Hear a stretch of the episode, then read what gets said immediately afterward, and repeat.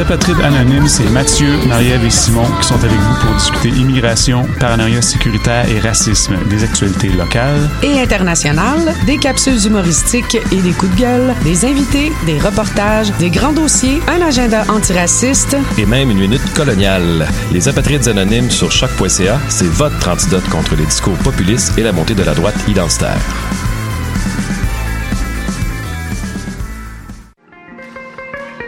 Les productions Nuit d'Afrique invitent tous les artistes de musique du monde au Canada à s'inscrire à la 14e édition des Silidors de la musique du monde.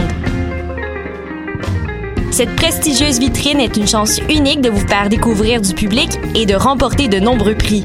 Vous avez jusqu'au 1er décembre pour soumettre votre candidature. Faites vite, les places sont limitées. Pour plus d'informations, rendez-vous au www.silidor.com.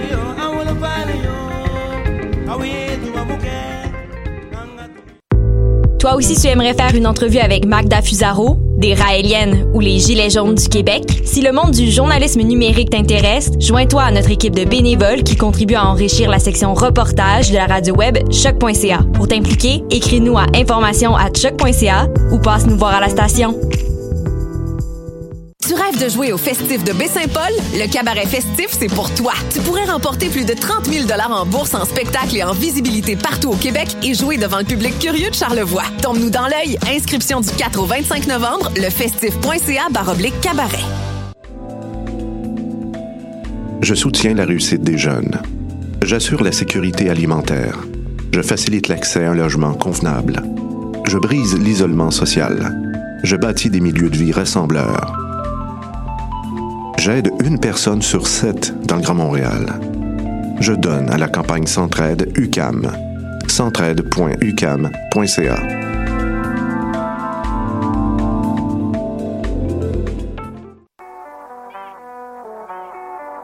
What a day? Ici Robert Nelson de À la claire ensemble sur les ondes de choc.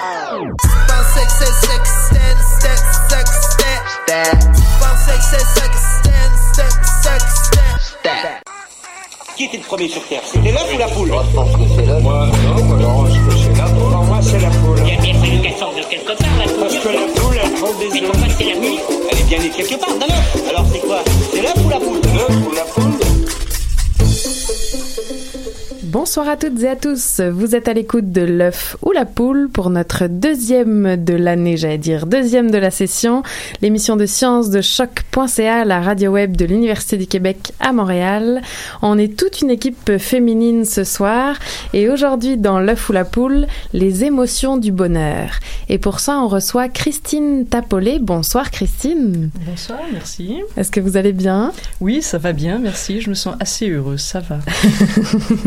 Vous êtes professeure au département de philosophie de l'Université de Montréal et directrice du Centre de recherche en éthique et vous travaillez entre autres sur le rôle des émotions et plus généralement des états affectifs dans la recherche du bonheur.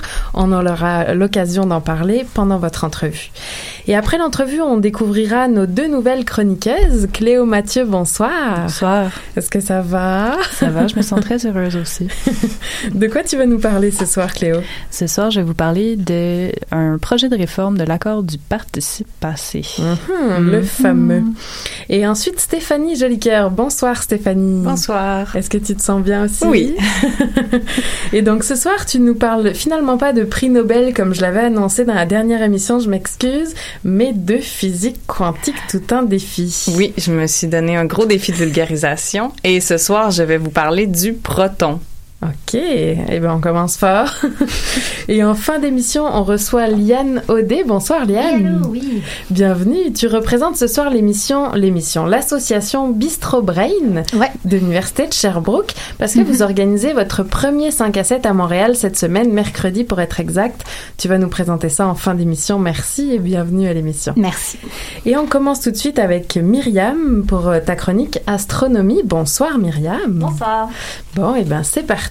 Bonne émission tout le monde, ici et à la maison.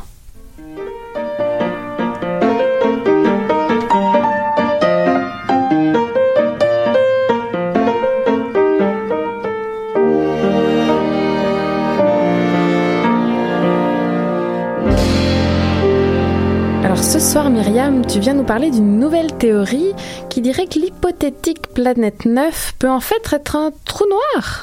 Oui, effectivement. Ben. Euh, récemment, il y a une équipe de chercheurs qui a proposé une nouvelle théorie qui pourrait expliquer l'orbite d'objets lointains dans notre système solaire.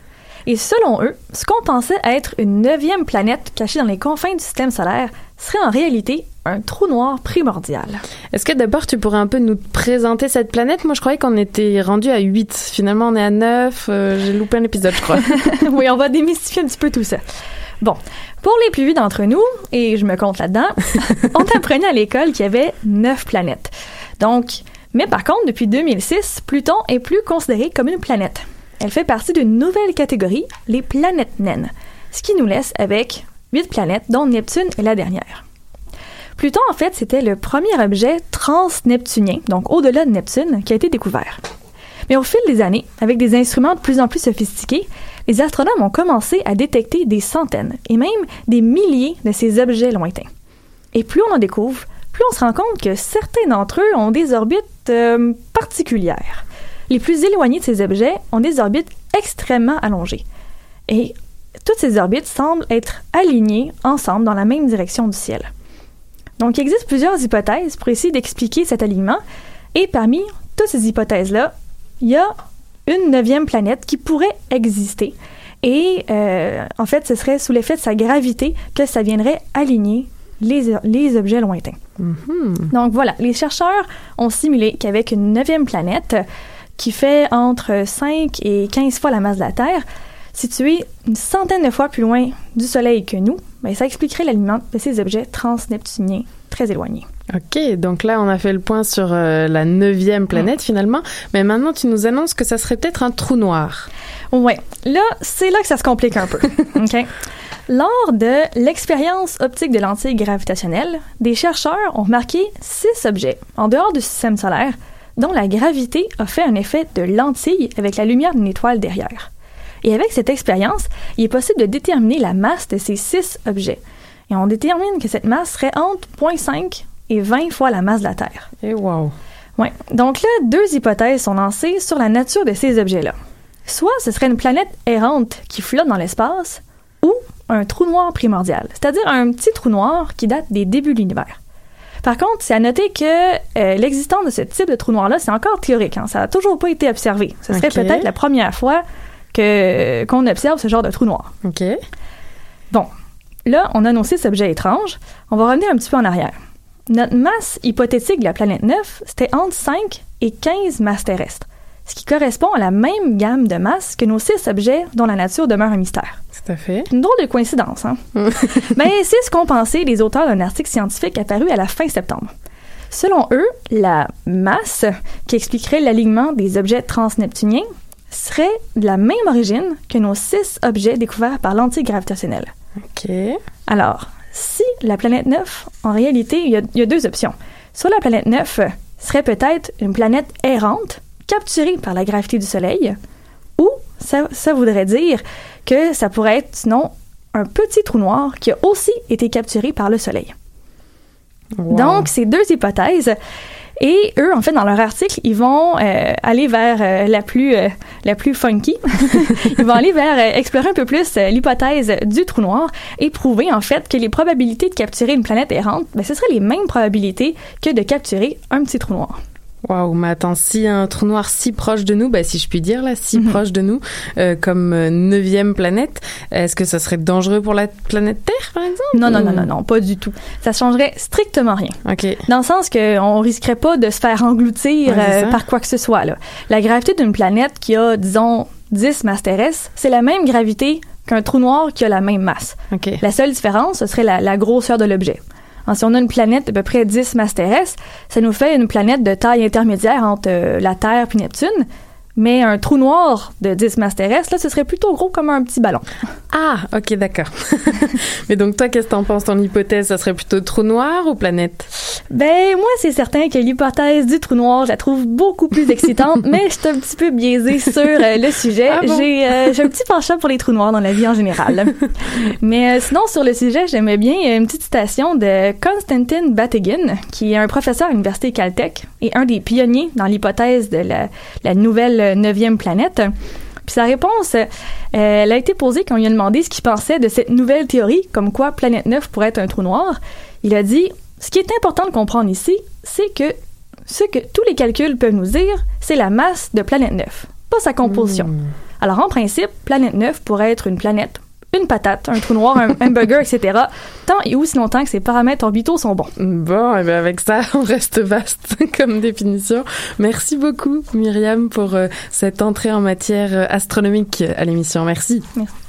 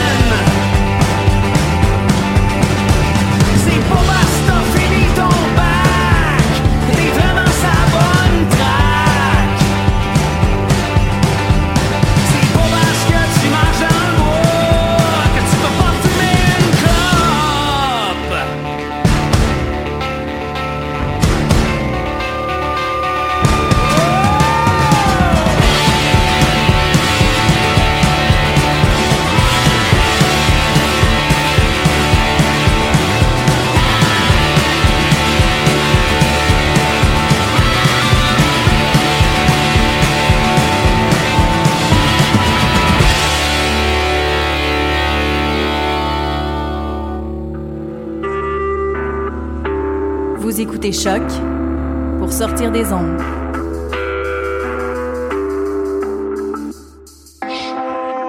Podcast, musique, découverte. Sur Choc. Vous êtes toujours à l'écoute de l'œuf ou la poule et on entendait Danny Placard, la chanson Confucius. Aujourd'hui dans l'œuf ou la poule, comme je dis en introduction, on va parler des émotions du bonheur avec Christine Tapolé. Alors euh, commençons tout de suite. Comment définir le bonheur? C'est toute une question et c'est la question sur laquelle euh, les philosophes se penchent. Euh, il y a toutes sortes de réponses, il n'y a pas de consensus, mais il y a des théories plus ou moins satisfaisantes. Il y a des distinctions aussi à faire et en, en philosophie on aime bien faire des distinctions. Alors peut-être qu'il faut préciser que quand on se pose la question de savoir c'est quoi le bonheur, on se pose pas la question de savoir quelles sont les sources ou les causes du bonheur. Euh, faire du pain, euh, parler avec des amis, euh, passer un, moment à écouter de la musique sont des peut-être des causes du bonheur, mais ce ne sont pas des constituants du bonheur. Si vous pensez à la migraine, par exemple, la migraine est un phénomène qui va être causé par un certain nombre de choses, donc on peut faire cette distinction. On s'intéresse au bonheur et à la nature du bonheur, à ce qu'il constitue en, philosophie, pas seulement en philosophie, aussi en psychologie ou dans d'autres disciplines. Mais là encore, euh, le terme bonheur en fait est un peu compliqué. Il y a deux choses qu'on peut entendre euh, avec ce terme-là. Une première chose, c'est un, un état psychologique favorable, du plaisir, de la joie, de la, une sorte de contentement, ce que vous ressentez quand vous prenez un bain chaud, euh, ce genre de choses-là. On va parler de bonheur psychologique à ce moment-là. Et dans le deuxième sens, euh, qui est un sens qui est plus normatif, euh, qui, qui a une, une- plus de poids, si vous voulez, on va parler de ce qu'on cherche quand on veut une vie qui, qui soit bonne, qui soit satisfaisante. Euh, on va parler d'un bien prudentiel. Et euh, c'est ce qu'on souhaite à nos proches, par exemple. Quand on leur souhaite du bonheur, on leur souhaite pas simplement des sensations agréables du genre de celles qu'on on ressent quand on, on prend un bain chaud, par exemple. Donc, dans ce sens-là, il y a un certain nombre de choses qu'on peut tenter comme théorie. Et euh, si vous voulez, je peux vous parler un peu de, de deux théories principales. Oui, bien sûr, allez-y. Donc, D'un deux côté- théories qui, qui définiraient le bonheur Oui, c'est ça. Alors d'un côté, vous avez les théories qui sont subjectivistes.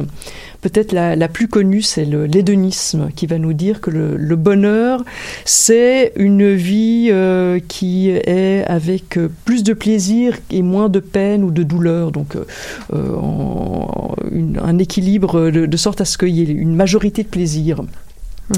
Donc plus il y a de plaisir, plus on est heureux sur, sur une échelle de, de bonheur. Alors c'est une théorie qui pose problème, qui est pas satisfaisante. euh, euh, ça paraît un petit peu léger. Il n'y a pas que ça qui compte visiblement. Et euh, si Elle pose si- problème, vous voulez dire en Elle- philosophie ou elle pose problème pour elle paraît comparer peu les- intuitive quand on, D'accord. quand- on essaie de réfléchir au concept et à comment on utilise le concept. Elle est très subjective. C'est Le côté subjectiviste pose problème, effectivement. Et, et, euh, on, on aime bien les expériences de pensée en philosophie. Alors, il y a une expérience de pensée que, qui a été présentée pour, euh, pour contrer ce genre de théorie. Et euh, en gros, on nous dit est-ce que vous monteriez dans une machine qui vous garantit une vie de satisfaction, de plaisir, de contentement mais euh, dans les faits, vous êtes branché à, des électrodes et vous flottez dans un- une sorte de, de, de, de vide. Vous pensez écrire un, roman génial, mais en fait non, vous êtes simplement là avec des électro- électrodes euh, branchées à votre cerveau. Mhm. Est-ce que vous feriez ça? Il y a des gens qui le feraient, mais euh, euh, mon neveu, à qui j'avais une fois posé la question, m'avait dit, mais m'avait dit à l'époque, mais mes amis. Ah, oui. L'amitié, mes amis, que deviendrait-il? Évidemment, euh, il n'aurait plus d'amitié, il n'aurait plus de relation avec des vrais amis. Donc, c'est ce qu'on perdrait dans l'expérience, cette expérience, cette machine à expérience. Sinon, vous- de l'autre côté, vous avez les théories objectivistes qui vont vous dire il y a du bonheur quand il y a un certain nombre de choses bonnes, objectivement bonnes, qu'on peut, qu'on, qu'on on les aurait sous la main, comme euh, la connaissance, l'amitié, les plaisirs, en tout cas certains plaisirs, euh, etc. Les listes varient selon les auteurs. Donc là, tout ça, c'est les constituants du bonheur. Ça serait des constituants du bonheur, et effectivement. euh, euh, il y a bonheur quand vous avez ces choses. Alors, ça paraît. C'est vrai que la connaissance est une bonne chose, ou l'amitié sont des bonnes choses, mais est-ce que c'est le, le mot de la fin par rapport au bonheur? Puis Il y a aussi un problème d'unité, comment, comment rendre compte de l'unité de ces objets qui sont très disparates? Et euh, c'est pour ça qu'il y a euh, un mouvement ces derniers temps qui, tend vers des théories dites hybrides. On essaie d'avoir à la fois un élément subjectif et un élément objectif. Et le genre de théorie qui m'intéresse, que je développe avec euh, un collègue de, de l'UQAM, Mauro Rossi, c'est une théorie qui est hybride où on, on va dire il y a un élément affectif. Oui.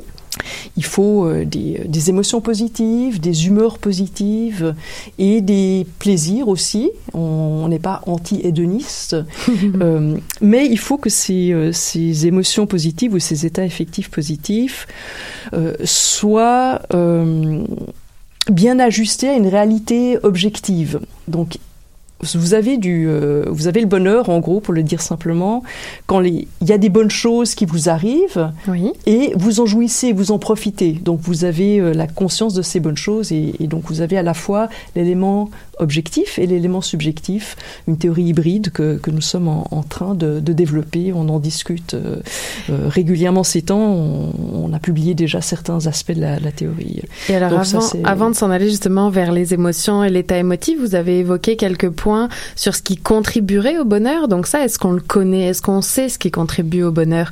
Je l'ai pas dit en introduction, mais euh, on a découvert vos travaux grâce à une, une conférence sur le bonheur qui a eu lieu à l'Université de Montréal euh, dans le cadre des soirées des conférences de la montagne. Et euh, à cette occasion, il y avait un économiste, une médecin et un troisième invité, un philosophe. Euh, philosophe. Et donc, euh, dépendamment de qui, à qui je pose la question, j'imagine que les réponses seront différentes. Mais est-ce qu'on connaît ces constituants du bonheur? Vous avez cité alors, la alors, il y a des études empiriques qui qui qui tendent à montrer que, par exemple, avoir des relations sociales, c'est quelque chose qui va contribuer à un état de contentement, qui pourrait donc contribuer au bonheur. Euh, avoir une vie qui paraît avoir du sens. Euh, il y a des études empiriques en psychologie, ils, ont, ils sont très friands de, ce genre d'études euh, dans ce qu'on appelle le courant de la psychologie positive. Et il y a des données empiriques qui, nous informent à, ce sujet, effectivement. En, philosophie, ce qu'on remarque, surtout quand on se penche là-dessus avec un œil un peu critique, c'est qu'il y a une variété d'objets et puis que ça va varier quand même selon les individus. Ce qui va susciter du contentement chez vous va pas forcément susciter du contentement chez moi. Mais euh, euh, il y a mieux, quand même des choses importantes à, à, à souligner euh, et il y a des choses qui en fait euh, on les recherche mais on se rend compte que c'est pas très bon pour nous comme le stress comme euh, trop de travail. Et un des, euh, un des thèmes favoris de Dan Hebron, le philosophe qu'on avait invité, c'est justement que, en fait, on est un petit peu ignorant au sujet de ce qui contribue à, notre bonheur, surtout dans les sociétés nord-américaines. Et donc, il faudrait avoir un peu plus d'informations sur ce qui, de fait, nous euh, favorise des émotions positives. On est ignorant parce qu'on court toujours ou pourquoi on ignore ce qui contribue à notre bonheur? On, on s'illusionne, on se trompe, mmh. on pense que plus de travail, plus de stress, plus d'argent, euh, euh, moins de temps pour les loisirs, euh, tout ça va nous rendre plus heureux. Et dans le fond, non, c'est pas bon. Parfait. C'est déjà l'heure de la pause et juste après la musique, on va revenir sur les émotions, l'état affectif relié au bonheur. S'il est une peur qui savamment me tenait.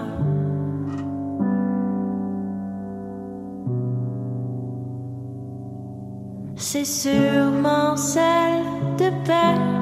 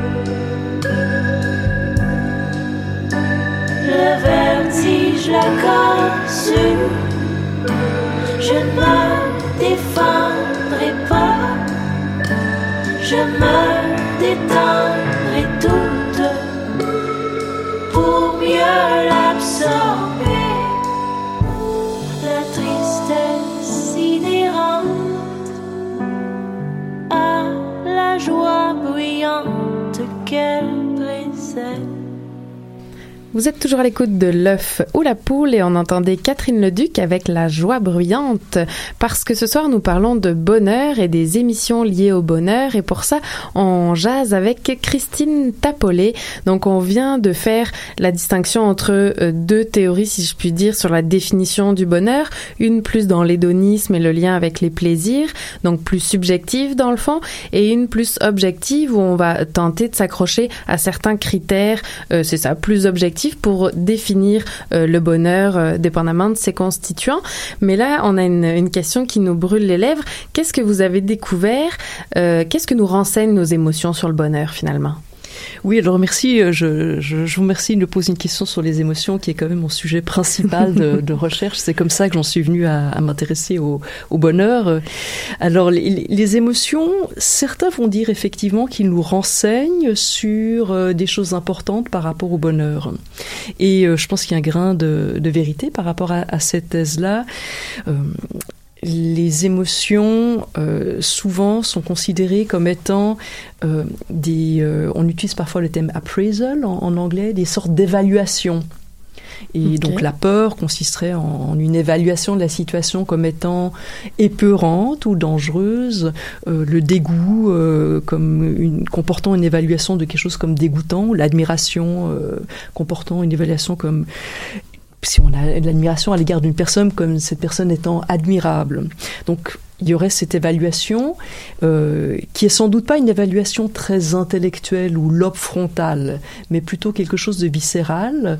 Euh, moi, j'utilise le terme de perception pour euh, faire la distinction avec euh, avec les jugements, quelque chose de conceptualisé, de, de plus complexe. Et donc les émotions auraient cette fonction de nous renseigner au sujet de comment vont les choses, en bien ou en mal, autour de nous, pour nous ou pour les autres. Et hum, à ce moment-là, si on pense que les émotions, comme euh, j'essaie de le développer dans la théorie affective euh, que, dont j'ai parlé tout à l'heure, si les émotions sont constitutives du, bonheur, elles nous informaient aussi, évidemment, puisque ce sont des émotions, au sujet de comment les choses vont en bien ou en mal par rapport à, nous ou aux autres choses autour. Donc, si on pense par exemple que l'admiration fait partie du bonheur, eh bien, l'admiration nous, nous renseignerait sur euh, euh, les gens admirables autour de nous, quand tout fonctionne bien. hein. Les Oui. émotions nous induisent en erreur aussi, nous induisent en erreur assez souvent. Mais quand tout fonctionne bien, on aurait cette information, ou on aurait l'information, si on, a, on ressent de la peur, qu'il y a quelque chose qui nous menace ou qui menace un de nos proches. Et à ce moment-là, euh, c'est des informations qui vont être euh, liées à la partie objective de ce, ce- cette euh, chose hybride qu'est le bonheur selon la théorie hybride que nous essayons de, développer. Et alors maintenant, j'ai j'ai une question qui, peut-être sans être philosophe, pourrait se répondre par un A plus B. Euh, Est-ce que augmenter son bonheur diminue le malheur? Alors, ce qu'il faut voir, c'est que le, bonheur, en fait, c'est pas quelque chose d'absolu, mais ça vient avec un certain nombre de degrés. Vous pouvez être plus ou moins heureux ou plus ou moins malheureux. Et hum, dans un moment de, de bonheur, il peut y avoir quelques émotions euh, négatives ou une petite douleur. Euh, supposez que vous êtes sur votre île euh, déserte préférée, mais qu'il y a un moustique qui passe, il y a un petit grain de malheur, d'après Oui. euh, ce qu'on peut, ce qu'on pourrait dire par rapport à ce déplaisir. Mais globalement, vous êtes dans le bonheur quand même. Alors on va, on va dire que là, il y a, il y a comme peut-être une petite tache dans votre bonheur, mais vous n'êtes pas dans une situation de malheur. pour autant, oui. Si on considère que le bonheur c'est quelque chose de global qui, en, qui concerne euh, tous vos états affectifs et toutes les conditions objectives nécessaires, ça va exclure le malheur. Mais vous pouvez être plus ou moins haut sur votre continuum de bonheur ou plus ou moins bas, c'est-à-dire plus ou moins proche du point neutre ou du malheur. Ok, wow. Donc voilà comment il faudrait présenter les choses, je Et crois. alors, justement, comment on étudie le bonheur, en tout cas en philosophie, parce que je peux imaginer en psychologie peut-être une série de, de questionnaires, de sondages, en biologie peut-être euh, on ira voir la, la plasticité cérébrale avec euh, euh, des imageries, euh, de l'imagerie cérébrale, mais en philosophie, comment on étudie le bonheur? Alors effectivement, en philosophie, on, on est mal pris, on n'a pas de, on n'a pas de, de télescope ou euh, de microscope. On, c'est la reine des sciences et qui, elle a été inventée avant que ces, ces affaires-là, les télescopes et les microscopes, vraiment soient utilisés couramment. Ce qu'on fait en philosophie, c'est l'examen de concepts. On va aller voir quel est l'usage courant des concepts. On va se rendre compte en général qu'il y a, des incohérences, des choses qui sont pas tout à fait claires. Alors on va essayer de réformer un peu les concepts pour avoir une image cohérente et on va essayer de proposer des théories et on va essayer de dire quelque chose qui est vrai nécessairement de, des conditions de bonheur, quelque chose qui pourrait être falsifié par un contre-exemple. Et ensuite, une des choses qu'on aime beaucoup, c'est les contre-exemples. Alors les, les, les philosophes aiment se, se discuter raisonner en termes de contre-exemples. Est-ce que ma théorie peut être ajustée pour tenir compte de ces contre-exemples? Ou d'expérience de pensée. J'ai mentionné Oui, tout à l'heure l'expérience de pensée de, de, ce, de, de Robert Nozick, euh, la, la machine à expérience. euh, et là, on imagine quelque chose. Alors, en, en- en psychologie ou en physique, on fait aussi des expériences de pensée. Mais en on est particulièrement friand d'expériences de pensée. Et alors euh, maintenant, une, une question qui me taraude, c'est pourquoi étudier le bonheur? Alors, c'est parce que c'est très plaisant, mais ça, c'est pas une raison scientifique. Vous auriez le Je droit. pense que c'est- un des constats, c'est qu'il faudrait peut-être aussi plus étudier le, le malheur du point de vue philosophique, parce que c'est important aussi. Mais euh, c'est important, le, le bonheur, euh, je pense que c'est pas faux de dire qu'on le cherche tous. Euh, c'est une notion qui est compliquée. Il y a, il y a des, des liens théoriques avec la vie bonne, avec, euh, avec d'autres questions importantes en philosophie. Moi-même, la, raison pour laquelle je me suis intéressée au bonheur, c'est que je me suis rendu compte que les théories des émotions que j'ai développées ces dernières années se prêtaient bien à une théorie hybride du, bonheur. En discutant avec Mauro Rossi, on, a commencé à développer assez rapidement quelque chose qui semble très prometteur. Donc euh, voilà ma raison personnelle de m'intéresser à, ces questions-là. Waouh, merci. On apprenait, euh, grâce justement à la conférence sur le bonheur à l'Université de Montréal, que ça peut être un critère qui devrait peut-être être un peu plus pris en considération, mettons en santé publique par exemple, euh, la médecin indiquait que c'était évidemment pas pas pris en compte à l'heure actuelle. Je dis évidemment dans le sens où on a déjà de nombreux euh, critères dont il faut tenir compte, mais c'est vrai que plus on en saura, plus peut-être ça fera partie d'un tout euh, quand on fera affaire à un individu, que ce soit en termes économiques ou en termes sociaux. Ou... Alors en économie, il y a déjà eu un, un mouvement important euh, euh, avec des, des pays comme le Bhoutan qui font maintenant un calcul, non pas en termes simplement de revenu national brut, mais en termes de bonheur national brut. Oui, tout à fait. Et il n'est pas interdit de penser qu'en en médecine aussi, c'est une notion euh, qui pourrait intéresser plus. Évidemment, les psychologues sont déjà très intéressés. Euh, une des choses qui, euh, qui est très commune, c'est évidemment de devoir s'occuper de, de dépression. Et, et donc, de ce point de vue-là, les, les éléments négatifs, l'absence de bonheur, sont, sont déjà vraiment très, très importants. Eh ben, merci beaucoup. J'ai une dernière question pour vous, Christine. Est-ce que c'est l'œuf ou la poule? L'œuf. Je, je, je crois que c'est l'œuf. C'est clairement l'œuf. Euh, je je suis pas tout à fait sûre de savoir pourquoi. Mais au, au début, il y avait l'œuf. Merci beaucoup, euh, Christine Tapolé, d'avoir accepté notre invitation et de nous avoir éclairé sur ces questions du bonheur et leurs émotions. Merci. Ça me fait plaisir.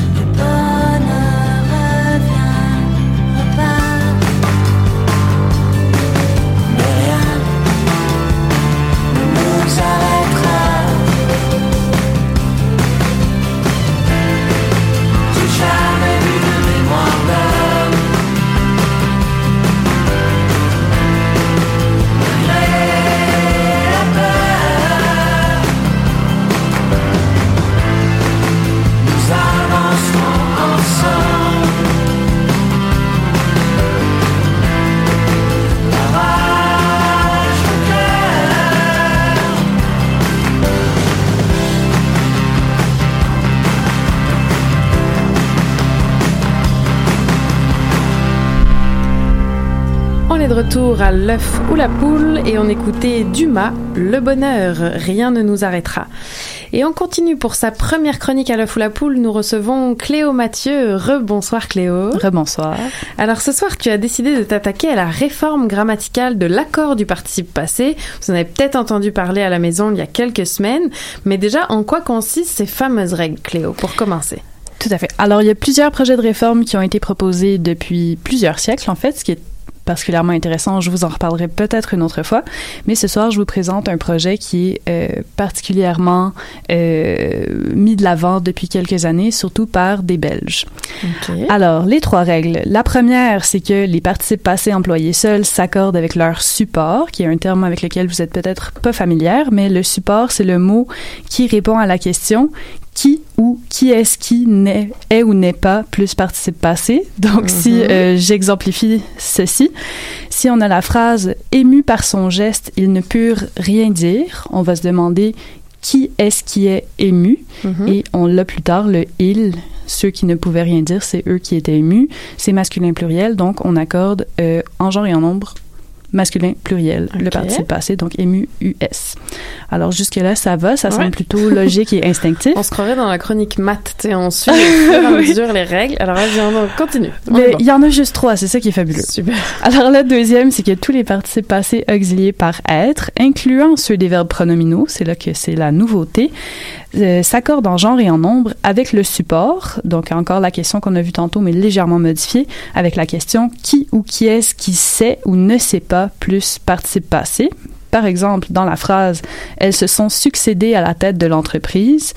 Qui est-ce qui sait succéder Euh, C'est c'est elle, au pluriel, qui aurait pu être euh, Nadia et Nathalie. Et à ce moment-là, donc, on a le euh, pluriel euh, féminin. Donc, elles se sont succédées EES. Dans l'accord traditionnel, succéder ne s'accorderait pas, mais avec euh, cette logique un peu plus instinctive-là, ça s'accorde. Et la troisième règle, enfin, c'est que tous les participes passés auxiliés par avoir, attention, ils restent invariables. Alors, ça, ça semble un choc euh, incroyable, mais euh, en réalité, ça, euh, ça change pas grand-chose, comme on pourra euh, le vérifier. Oui, c'est ça, c'est pas si... euh, Qu'est-ce qu'il y a de différent finalement? Ben, c'est que, euh, en fait, il y a, il y a 44 règles et sous-règles, ou 50 règles selon les, les décomptes, mais euh, vraiment beaucoup de règles, de l'accord du participe passé. Donc, ça changerait beaucoup la, la logistique euh, Mm. derrière la- le processus de l'accord. Et alors, tu parlais euh, des, des Belges tantôt, mais qui soutient ce projet à l'heure actuelle? Oui, ben, dans la communauté internationale, il y a plusieurs groupes. Euh, il y a deux groupes activistes euh, qui sont le groupe Réforme du participe passé, c'est assez explicite, et le groupe euh, Études pour la rationalisation de l'orthographe d'aujourd'hui qui se penche sur l'orthographe en général, mais aussi sur l'orthographe euh, grammaticale du participe passé. Puis, euh, du point de côté non activiste, il y a le Conseil international de la langue française, une instance assez prestigieuse, et la Fédération internationale des professeurs de français qui s'intéresse beaucoup à des questions comme celle-ci. Je suis quand même curieuse des activistes dans le domaine. Ils font quoi? Est-ce qu'ils montent sur des ponts ou... Pas encore. Ouais, hein? C'est peut-être euh, peut-être un jour. Et Euh, alors, euh, pourquoi des linguistes proposent une telle réforme? Oui, ben il y aurait présent- présentement 44 règles, comme je l'ai comme je l'ai Oui. mentionné, règles sous règles, cas particuliers. Vous vous rappelez, euh, en tant que francophone ou francophile qui nous écoute aussi, que c'est c'est assez complexe. On, on en apprend beaucoup des règles. Tout ça alors que pour d'autres pour d'autres euh, catégories grammaticales, il y a une seule règle. Si on pense à, au verbe, le verbe, euh, il y a une manière de l'accorder, c'est en genre, euh, pas en genre, en, en personne avec le sujet, tout Mhm. simplement. Une règle. Si on pense à l'adjectif, il s'accorde en genre et en nombre avec le nom auquel il se rapporte.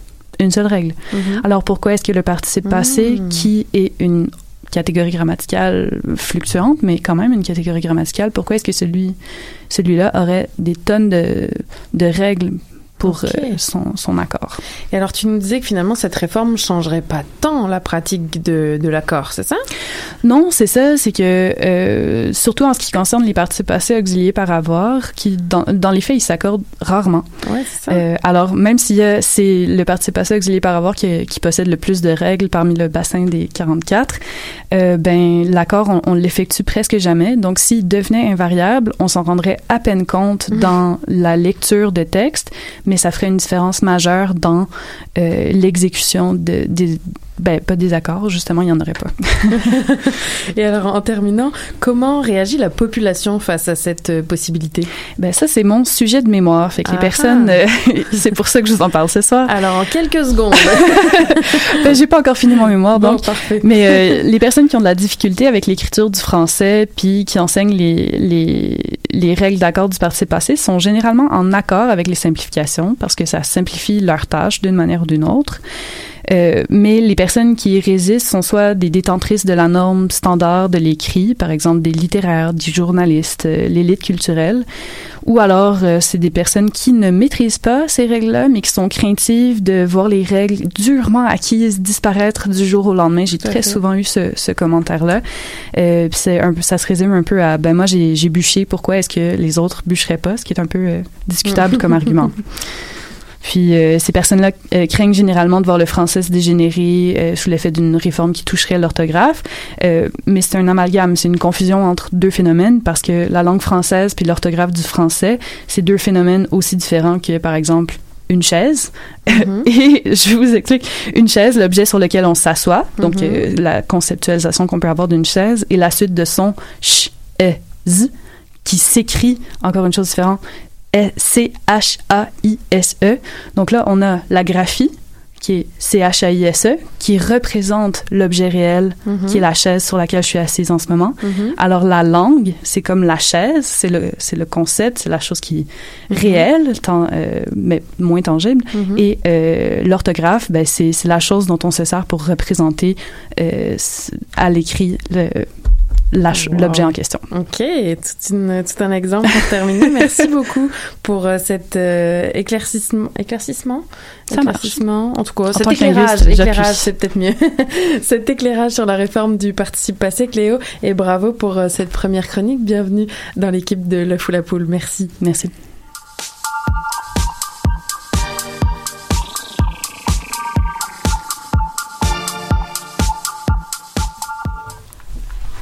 On continue toujours avec cette fois la chronique de Stéphanie. Et donc, comme tu nous le disais en introduction, tu t'inquiètes de la physique quantique, rien que ça. Et ce soir, tu nous parles du proton, rien de moins. On t'écoute, Stéphanie. Oui, alors euh, je vous parle d'une nouvelle qui euh, qui a fait peu de vagues en fait quand c'est sorti, du moins dans le grand public.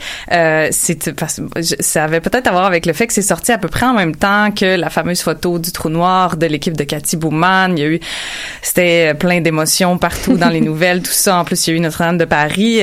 Donc il y avait déjà beaucoup de vagues et cette petite nouvelle là du domaine subatomique, euh, le titre c'était simplement Ah, le proton est plus petit qu'on pense.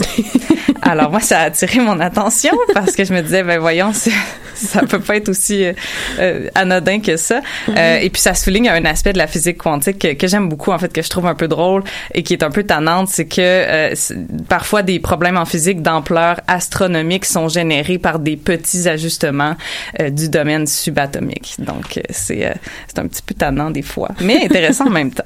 Mais alors, c'était quoi cette nouvelle méthode de mesure du proton? Comment on mesure ça, en fait, d'ailleurs, un proton, en vrai? C'est ça, c'est c'est pas facile.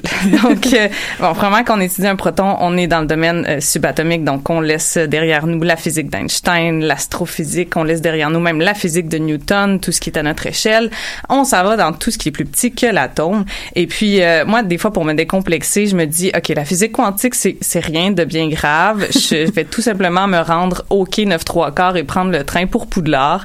C'est tout. Les particules quantiques, au lieu de jouer au football, elles jouent au Quidditch ce sont seulement des règles différentes, mais qui font qui font du sens. Là, il y a rien de, de de si grave que ça.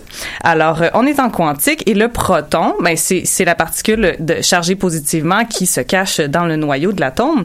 Et euh, ben si on veut mesurer le proton tranquillement, ce qu'on fait, c'est qu'on va prendre l'atome le plus simple, l'atome qui est constitué d'un seul proton au centre autour duquel il y a un électron négatif hein, qui fait le contrepoids, donc l'atome d'hydrogène. Alors, les physiciens, il y a longtemps, ils ont mesuré la taille d'un proton, euh, sauf que le proton, c'est c'est un objet quantique. Alors là, on peut pas coller un ruban à mesurer dessus, on peut pas le voir au microscope, c'est trop petit. Et on fait juste respirer dans sa direction et l'objet quantique il est euh, tout dérangé, perturbé, le principe d'incertitude embarque, on peut plus rien mesurer ou à peu près rien, les probabilités changent, c'est un peu le chaos. Donc euh, il y, a, une autre manière de mesurer quelque chose quand on peut pas regarder un objet directement.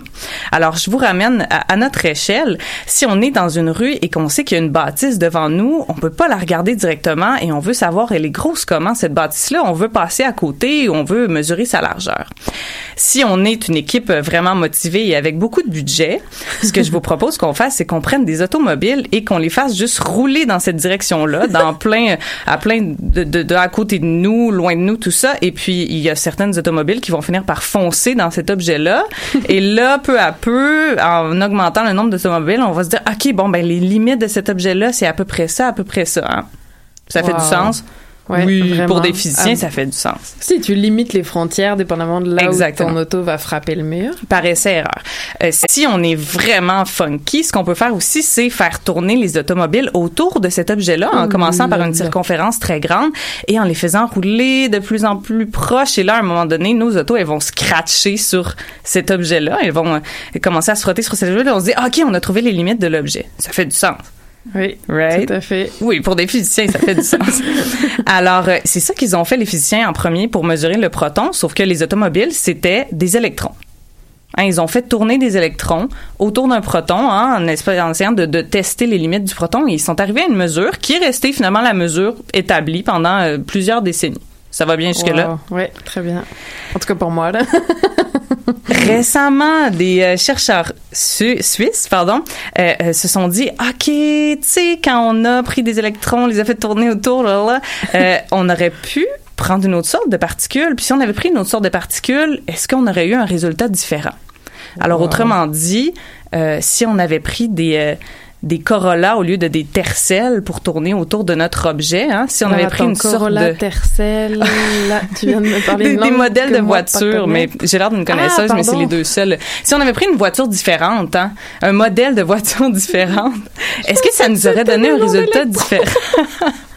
C'est des Toyota, en tout cas, là. C'est la seule Oh Oui, marque que je connais. c'est bon. Donc, euh, ben, en fait, ce qu'ils ont fait, c'est qu'ils ont pris une particule différente qu'un électron. Ils ont pris un muon. Oula, un muon. Oui. Ah, là, par contre, ça, c'est pas une Toyota. Non. Donc, c'est mais c'est mignon. Moi, je trouve ça super mignon comme nom. Euh, le muon, c'est en fait un cousin de l'électron. C'est une particule qui a la même charge électrique, qui a les mêmes caractéristiques quantiques, mais qui a une, une masse légèrement différente. C'est tout. Et là, ils ont pris des muons au lieu de des électrons. Ils les ont fait tourner autour du proton. Et ils sont arrivés à une différence hein, de taille du proton euh, d'un millième de quadrillionième Oula. de mètre. Et boy, ça pour un physicien, c'est grand.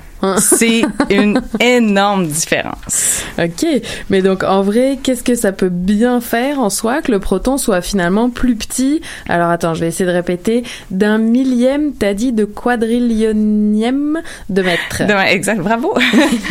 Alors, euh, ben là, il, il faut considérer que les, les particules de matière, hein, comme les protons, les neutrons, les électrons, les neutrinos, tout ça, ce sont les briques qui forment notre univers. Donc, si c'était des briques Lego hein, qui formaient notre univers, ben là, le neutron, ça serait la, la brique rouge 2 par 2, le proton, ça serait la brique jaune 2 par 3, etc. Hein, C'est des briques qui sont toutes un petit peu différentes, mais elles forment l'univers dans lequel on vit.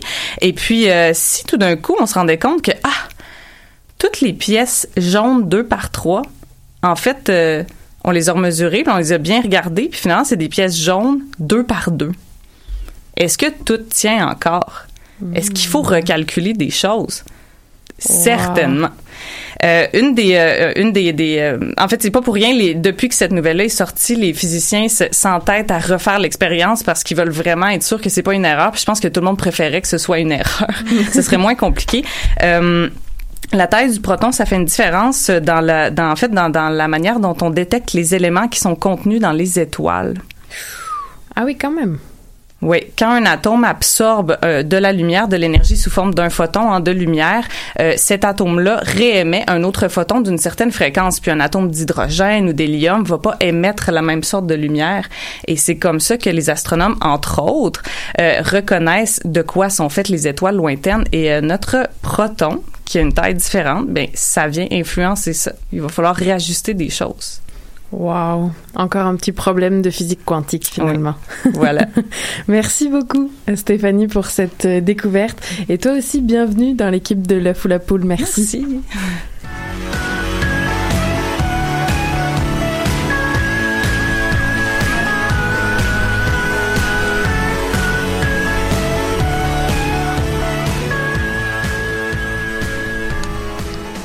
Vous êtes toujours à l'écoute de l'œuf ou la poule et c'est déjà l'heure de notre dernière chronique, notre fameuse chronique événement sortie à saveur scientifique. Et pour ça, on reçoit Liane Audet. Bonsoir Liane. Oui, allô, bonsoir, merci. Donc tu es doctorante à l'université de McGill, entre autres, en sciences infirmières et tu es aussi bénévole à l'association euh, Bistro Brain. Et donc, pour commencer, qu'est-ce que c'est que cette association?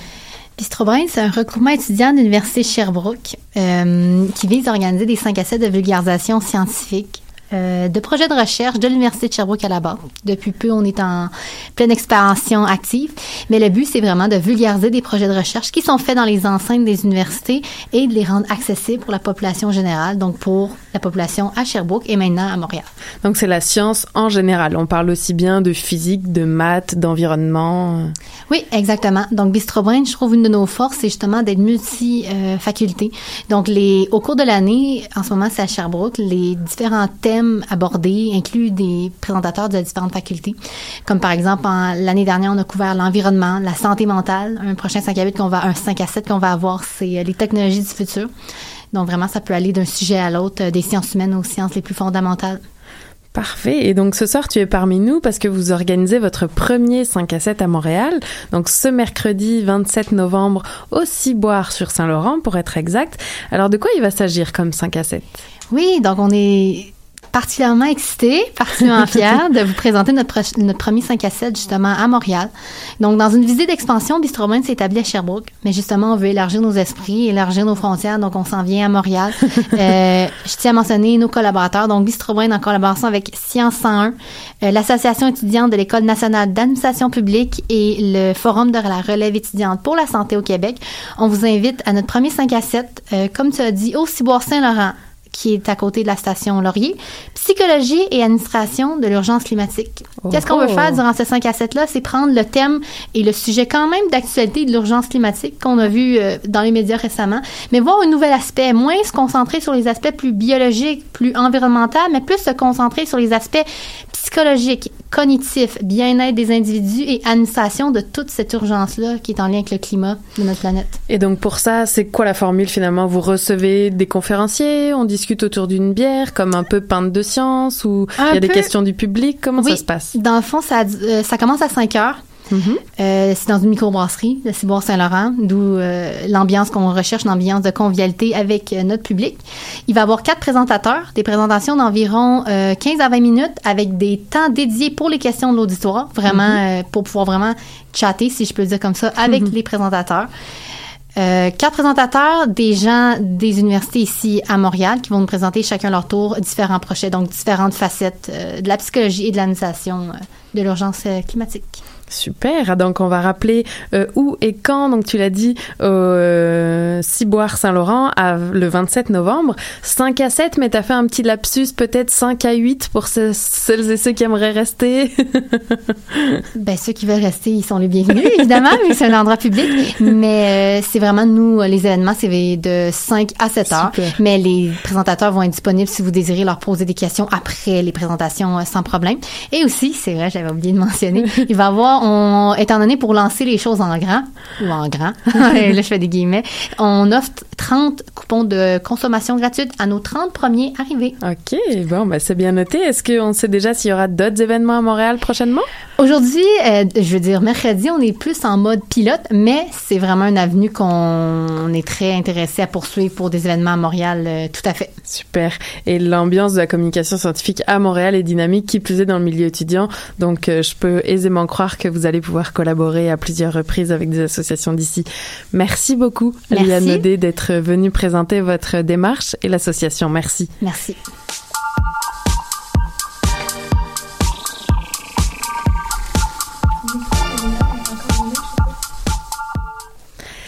C'est l'heure des remerciements pour euh, clore cette émission. Donc, je remercie bien sûr nos différentes chroniqueuses. J'ai à ma gauche Myriam Latulipe pour la chronique astronomie, Cléo Mathieu pour la chronique en linguistique, Stéphanie Jolicoeur pour la chronique quantique et Liane Audet qui a accepté notre invitation pour la chronique événement. Je remercie bien sûr notre invitée Christine Tapolé sur les émotions du bonheur.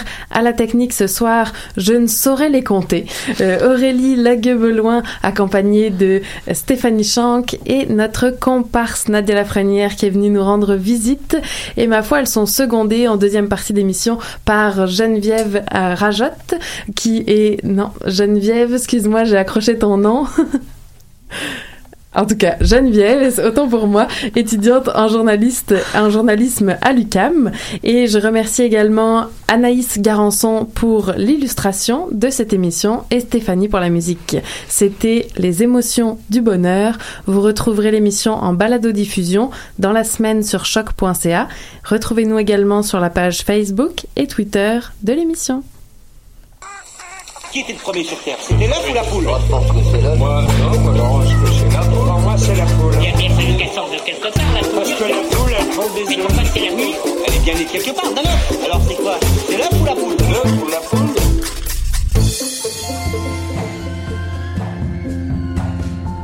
Elle est comme une pluie qui ruisselle sur mes brûlures, comme un souffle d'air